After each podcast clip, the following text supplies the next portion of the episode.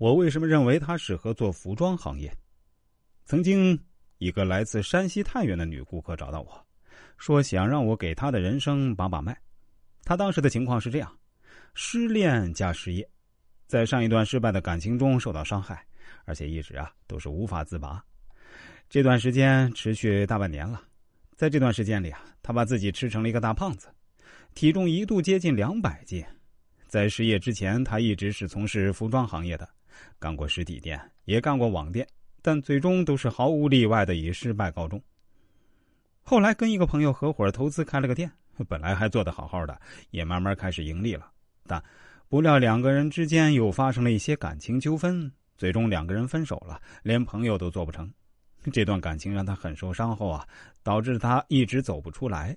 他对我说：“现在自己每天过的就是典型的那种肥宅生活，又肥又宅的那种。”现在想先找个工作再说其他的，因为他现在想通了，不就是个男人吗？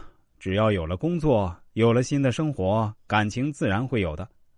我说你最后的那句话说的很对啊，有了合适的工作，肯定会找到合适的男人。他对我说，话虽这样讲，但我一直找不到合适的工作呀，不知道应该做点什么。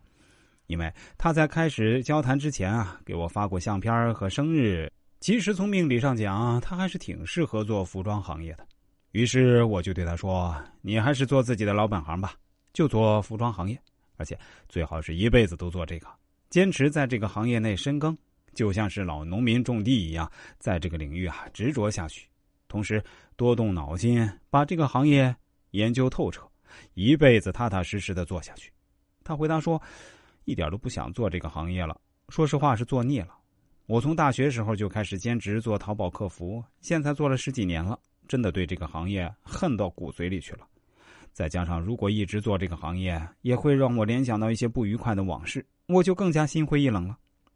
说实话，我也不喜欢做这个行业，我想做点别的，比如开个花店啊、宠物店啊之类的。我对他说：“喜欢是一回事儿，适合是一回事儿。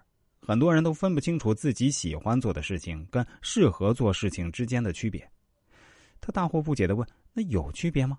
我说：“当然有啊，比如，绝大部分的人都喜欢做明星吧，但真的每个人都适合做吗？显然不是吧。”那他又说：“可是我做了这么多年，也没挣到多少钱呢。而且说实话，现在做服装行业，不管是实体店还是网店，竞争都太激烈了，我真不知道应该从哪里下手。”我对他说：“其实你可以考虑开一个胖人服装专卖店。”就只做线下实体店的那种。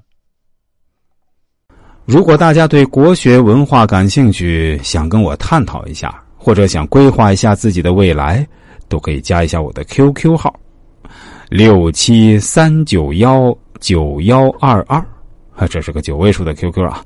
我再说一遍，QQ 号是六七三九幺九幺二二。